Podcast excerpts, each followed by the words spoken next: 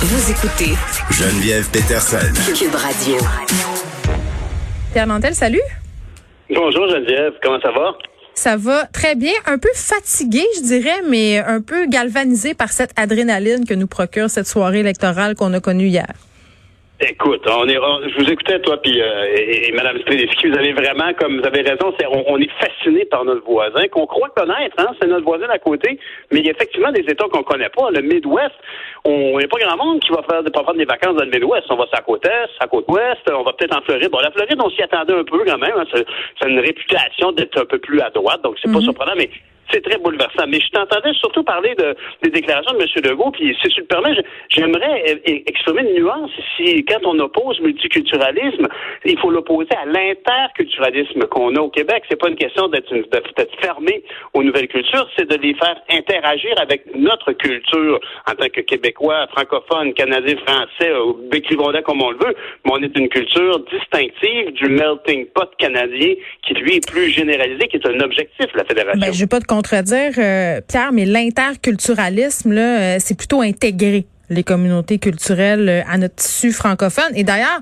c'est pour ça qu'on a une approche assez différente au provincial euh, versus au fédéral par rapport aux minorités culturelles. Évidemment, nous, en, étant une société distincte, tu le dis, en ayant cette langue française qu'on désire protéger, on n'a pas une approche euh, qui est pareille à celle des autres provinces. Au Canada, on est vraiment dans cette idée, tu sais, qu'on a plusieurs communautés culturelles, des communautés qui sont égales en droit.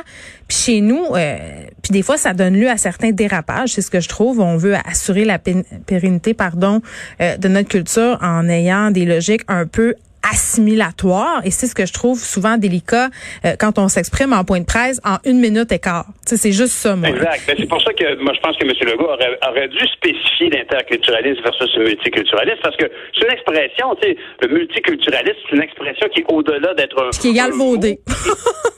Ben oui, c'est galvaudé parce qu'il y a une connotation, une vision de l'interaction avec les autres cultures, alors que au Québec, on, est, on veut interagir avec les autres cultures constamment, mais on veut, on tient par contre à, protéger ce qui nous distingue du reste de l'Amérique du Nord, et du reste du Canada. Tu sais, c'est peut-être l'autrice en moi là, Pierre. Mais je trouve que c'est très, très important quand on utilise des mots aussi chargés que ça, que le multiculturalisme ou l'interculturalisme, d'en saisir la pleine signification. Et, là, je vais donner l'exemple du racisme systémique. Monsieur Legault qui s'obstine à ne pas l'utiliser en faisant, en tout cas, c'est clair qu'il la connaît, la vraie définition. Il y a juste une tête de bœuf là dans ce dossier-là. Mais à un moment donné, quand tu t'exprimes sur la place publique, euh, tu sais, à un moment, il faut que tu saisisses le poids des mots que tu vas utiliser et leur portée. Si moi, mais des deux bords. Ben oui, exactement. Parce que le, mot racisme systémique fait-il allusion à un racisme systématique ou un ben, racisme justement pas. généré par le système? Justement pas. Tu fais trois recherches sur Google puis tu comprends que c'est pas ça. Donc, je, je sais pas. Euh, entre toi puis moi, Pierre, il me semble que M. Legault, je pense qu'il est à même euh, de connaître cette définition-là puis je pense qu'il la connaît. Je pense qu'à un moment donné, comme les maternelles 4 ans, il s'obstine même si tout le monde lui dit que c'est une mauvaise idée c'est un peu la même affaire. on galvaude pas tout. On, on généralise pas tout. Pas du tout. pas du tout. Non. mais c'est juste que, ah, tu sais, on critiquait, hein. on, critiquait Justin Trudeau par rapport à sa mollesse concernant ce qui s'est passé en France. Moi, je suis assez d'accord, laisser mille pieds dans la bouche. Mais je trouve toujours que prendre la parole comme ça, brûle pour point en répondant à des questions de journalistes, tu sais, il faut quand même s'équiper mieux que ça. C'est ce que je dirais. Mais ça, c'est ah, peut-être ben moi, mon, mon amour des mots.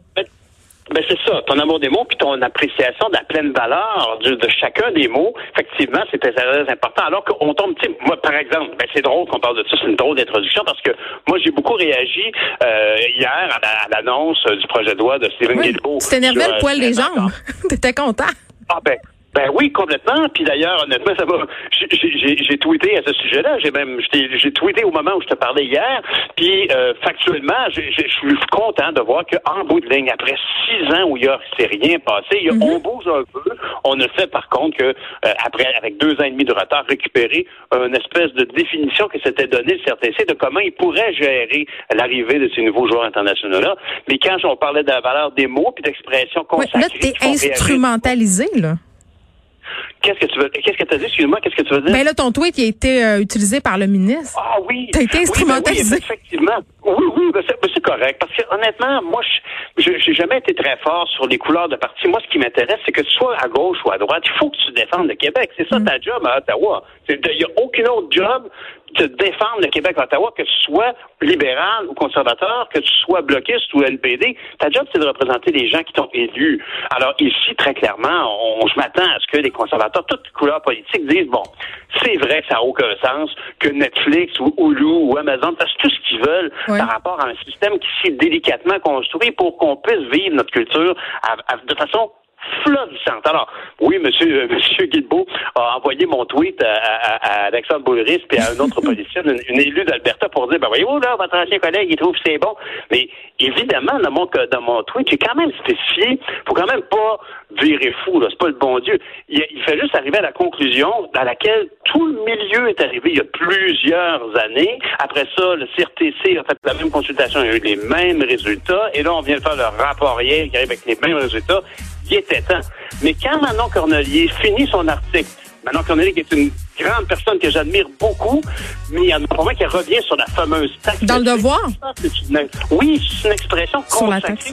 Ça n'existe pas, la taxe Netflix, alors qu'elle désignait le fait qu'il n'y a pas de perception de TPS sur un compte de Netflix. C'est ça.